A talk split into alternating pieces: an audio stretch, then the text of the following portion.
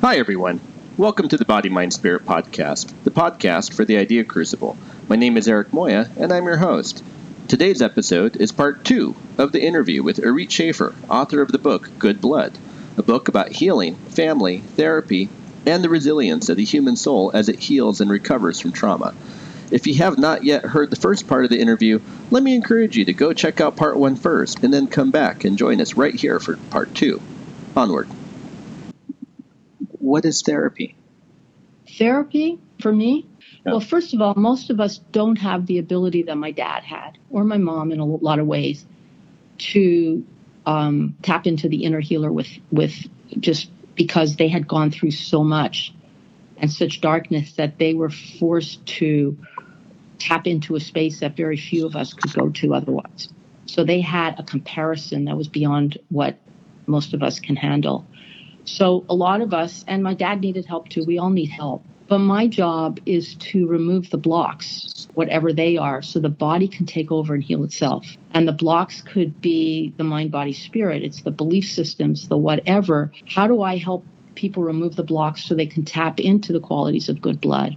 And then how can I remove the blocks that allows the physical body to heal? So it's all interconnected. And so my job is to help people uh, open up the doors that help them heal to open up the doors that help them heal and to remove, and to remove the blocks.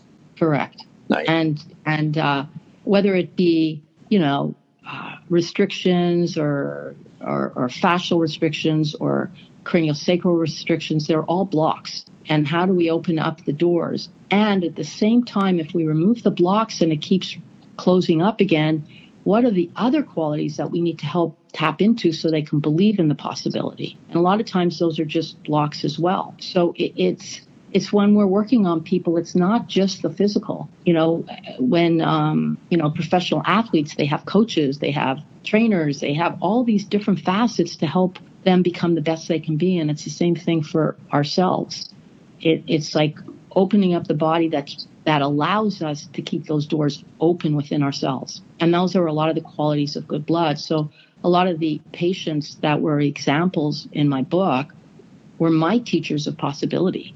And they all seem to intuitively have those qualities of good blood that a lot of us don't access because we have a block stopping the access. So my job is to help open up those avenues, whatever they are. Okay. And so it sounds like, in some ways, if I were then to ask you the question, well, what is healing? That you might say that healing is possibility? Healing is, that's a really good question. Healing, healing is different for everyone. And whatever, you know, my job is to help the person with what they feel they need. For somebody, healing may be tapping into being able to receive. You know, for someone else, it's different, but it does allow for a new possibility in whatever that may be.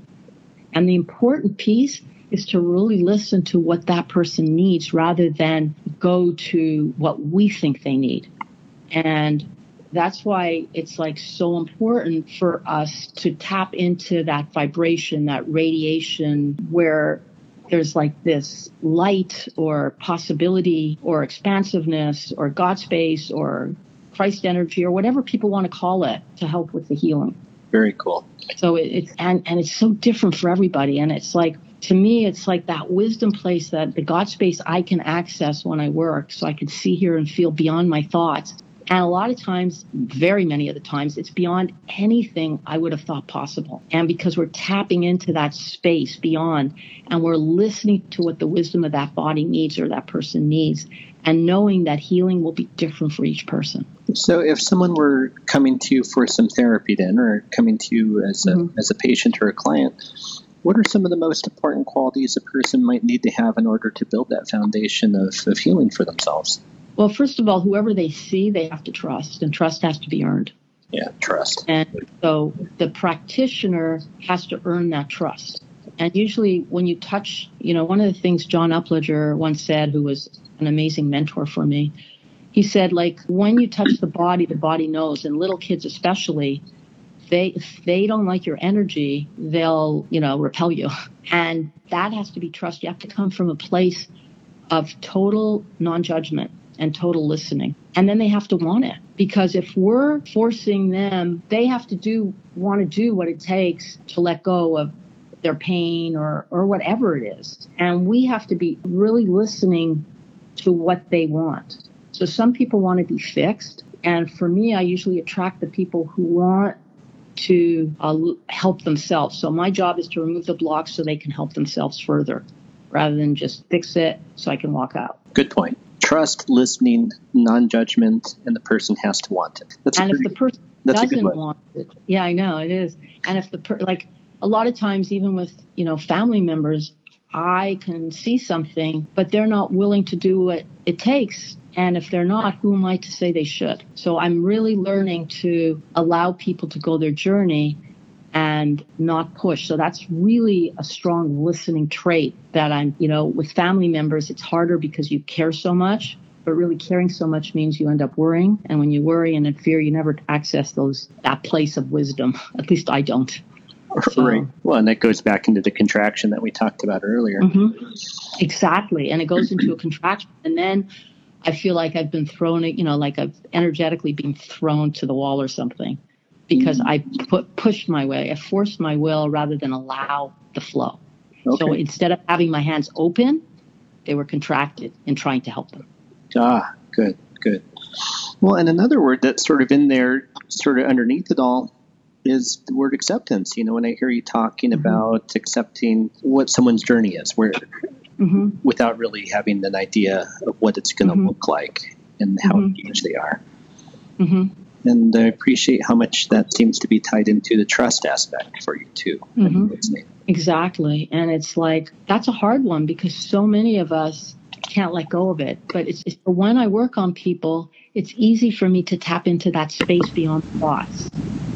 And I'm learning to do that more and more like I'm learning to just back off because a lot of times people don't want help. They they may want to vent, but they don't want help shifting it. They want to stay in blame. They're because maybe that's part of their healing process. So I'm not saying it as a negative, but who, if they're in that process where they still have to blame or they still have to vent, instead of going to the next step of how do I how do I become a cause again? So I'm not a prisoner to all these thoughts. Who am I to say they should or shouldn't? And it, it, that's where the listening comes in, so that we can discern when we can say something or we're just you know allow them to be their journey.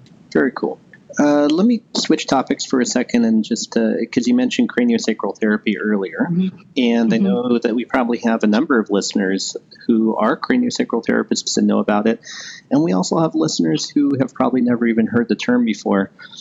Do you mind just first off giving a couple of words on what that modality is and why you mentioned it in this context? And, and then after that, we'll ask you about your experiences with Dr. Upledger. Okay, well, I'll just share it to the layperson. So instead of even describing craniosacral, it's just a hands on form of treatment that gently removes blocks from the body.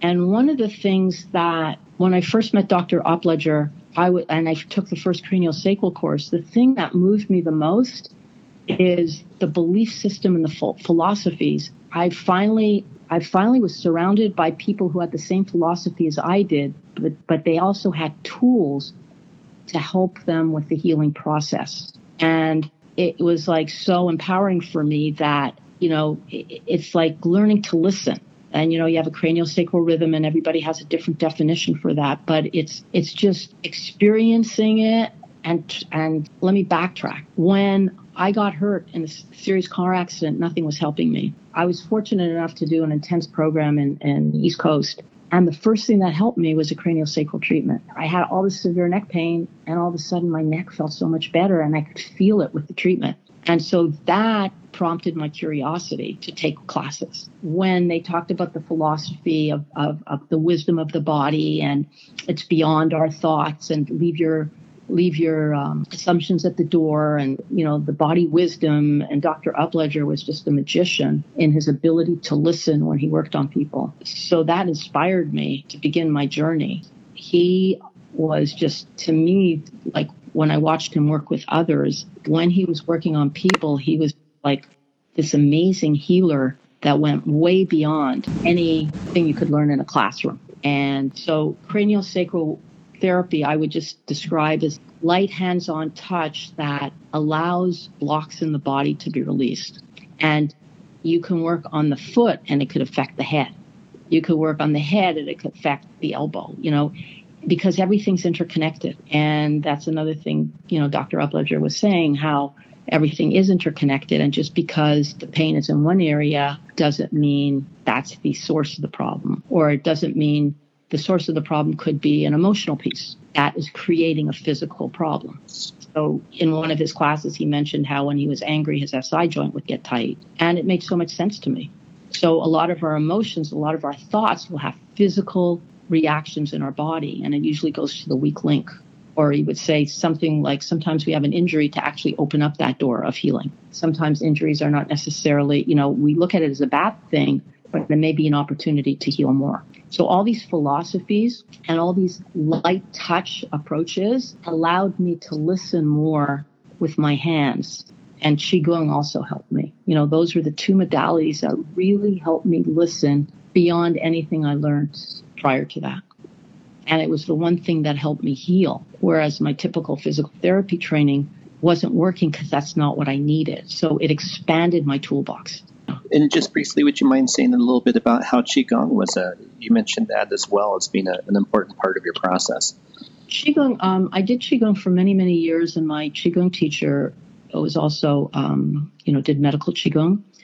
But I learned about energy and I learned about flow through experiencing it. So it was it was more free forming, and he did a Qigong walk, and it was established a lot of people with who had cancer and other uh, serious illnesses. So a lot of the oncologists in the city would refer to our Qigong teacher. So there was an amazing community within us. But it was learning about the flow in the body, about the chi, about the blocks. And so I learned to feel more than I'd ever experienced. And coupled with cranial sacral work, it all it was all interconnected. It was like the two most powerful tools for me to help in my healing because I got to understand chi in a way through practicing it like every day for almost 20 years. Like every day from 7.30 to 8.30 in the morning we'd be in the park in huntington park in san francisco. And it taught me to embody it and to understand it better and to understand that healing is beyond just our physical body. It's our spirit body. It's, it's beyond that. It's our karma. It's everything. Nice.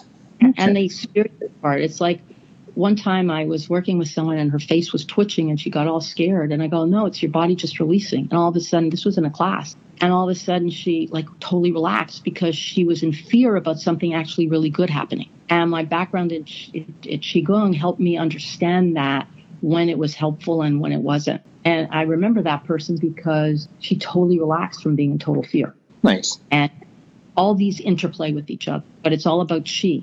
It's all about helping remove the blocks so that she can flow better in our body, outside our body. Very nice. Okay, let me, if uh, with your permission, let me go ahead and shift gears once again.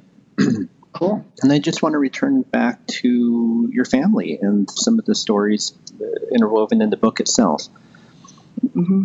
And I, I was just reflecting on the book as I was reading it, and there's some i mean it is about healing but there are really big sections of the book all sort of interweaving together i mean the book mm-hmm. is about good blood it's about physical therapy and healing and mm-hmm. education mm-hmm. it's got mm-hmm. the role of family in the book is huge mm-hmm. Mm-hmm. the role of the historical events of communism and the holocaust are prominent in the book and and also this Eastern European Jewish culture that we haven't really had a chance to talk about. Um, mm-hmm.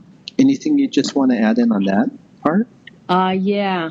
I mean, I agree. My mom grew up on a farm, but she never talked about it. And it was actually a large farm where they had many horses and different, um, uh, and a brewery and whatever. But she never talked about it because it was too painful her to go back to that time. But when I went back to Europe and I interviewed a lot of my family members, one of the things that stuck with me that was so powerful was their kindness and how they showed their love through food. So no matter what you ate, it was never enough. You always had have seconds and thirds and fourth. But food was such center stage, and I grew up with food as center stage because that's how they showed love. And one of the things that I realized as people were sharing with me is not everybody grew up with this. So it's like to me, I thought that's how everybody is but it taught me that's the culture that I was exposed to. It'll just help people understand more that Eastern European culture through the different voices that are transmitted through the different people. So I felt really blessed, but their kindness was beyond. It, it was just something I, I will cherish for the rest of their, my, my life. And it's like kindness, you don't have to do it. It's just a beingness. And it's from them focusing on what I don't know how to explain it, but there was such kindness. And that was part of their culture too.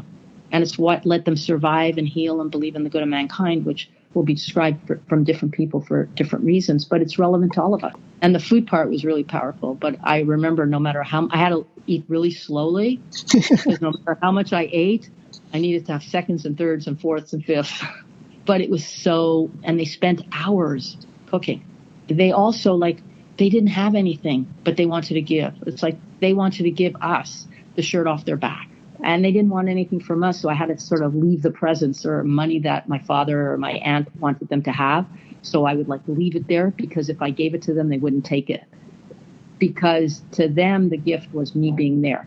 Ah. You know what I'm saying? So, but that was part of their culture, and you got to the people, and um, it reflects it, and it's something that I'll, I'll always cherish, and it's something that it's really cool that people can learn about so they know there's just another way.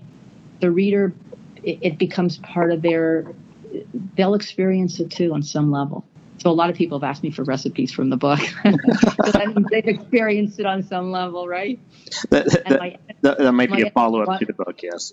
yeah, and the editor wanted the uh, chocolate nut roll cake, you know, because she just watched. There was there's a lot of stories about it. Mm-hmm. It was my mom's cake or whatever. It was funny because she wanted the recipe because she said she salivated every time she uh, read about it. Wonderful. All right. Well, so uh, one question left, or one or two questions left mm-hmm. before we wrap. We start wrapping this up. Early in the in our conversation, you talked about how scientific knowledge, quote unquote, changes, and I'm wondering, you know, given your experience, mm-hmm. Mm-hmm. what changes do you anticipate when it comes to body, mind, spirit integration and therapy? Do you anticipate maybe in the next hundred years? I think science is is like about curiosity and wonderment and being open to possibilities. And I think, or I, I hope, but I believe this to be true. Like, I remember reading about Einstein, and his knowledge of science was way beyond what he wrote down because he said that people weren't ready for it. And I think we're living in a time where people are going to start to uh, study more of people who are masters in mindfulness or master qigong masters or master yogis or people similar to the Dalai Lama. But all this is part of the healing. And so a lot of times when I was in PT school getting my science degree, they were talking about the placebo, like it's just the placebo effect, instead of what allows us to access that, that allows us to go beyond the possible. And that should be part of science too. It's the art of science. And I'm hoping, and I, I kind of believe it because there's so much in that realm now.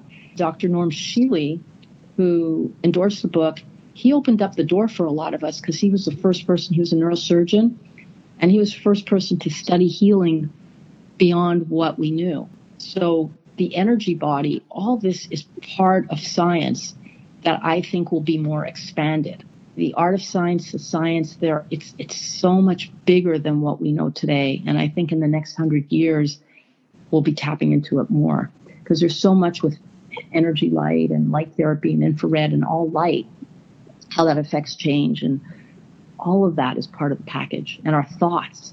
And they're studying that. So it's it's like how to make the placebo something we want really want to research as one of the qualities of good blood rather than it's just the placebo and then not studying it and not researching it. My feeling is that in a rising in consciousness, it'll become more the norm of studying all the impossible being possible. How do we study that more? How do we, how does someone who's had a near death experience, for example, all of a sudden have normal blood levels the next day in the hospital? And that's part of science too that I feel will be more, let's be more curious about how that happens. Let's study it more instead of saying unknown etiology hmm. or just arthritis. Well, what's underneath that? That's part of science too. In my eyes. And I feel that that will be addressed more and more. It's almost like you're advocating that we create the science of possibility. Exactly. Exactly. And and anybody who's a true scientist will tell you that possibility is part of what they're always looking for. They're always in wonderment and curious. Very cool. I, I met I met two scientists at the uh, on the plane once, and that's exactly. And they were studying genomes, and that was their curiosity. And and I was sharing a little bit about my dad, and he says, "I bet you like with whatever that high vibration was, the genome changed," and they were curious about it. But that's all part of it's all theory, but it's all part of that curiosity and possibility that allows science to expand even more. So I feel that possibility, which you just shared, is what's going to become more, the science of possibility is going to become more in our vocabulary. Well, thank you so much for this wonderful conversation today. It's been an absolute treat, and uh, I think this is going to be a fantastic set of podcasts that we're going to be able to release. And I really appreciate the benefit of having been able to read your book personally as well. Well, thank you, A, for reading the book, and thank you, B, for who you are and allowing me to speak. I'm grateful and honored to be part of this conversation, and thank you for all your wisdom. Well, I hope you enjoyed this two part interview with Irit Schaffer, author of the book Good Blood. Tell others about it and share it widely, please. And if you'd like to get a copy of the book, you can find an Amazon link directly to the book on the Idea Crucible page for this podcast at www.theideacrucible.com. As always, thank you for your interest in body mind spirit integration, and thank you for wanting to be a thoughtful and more integrated person each and every day.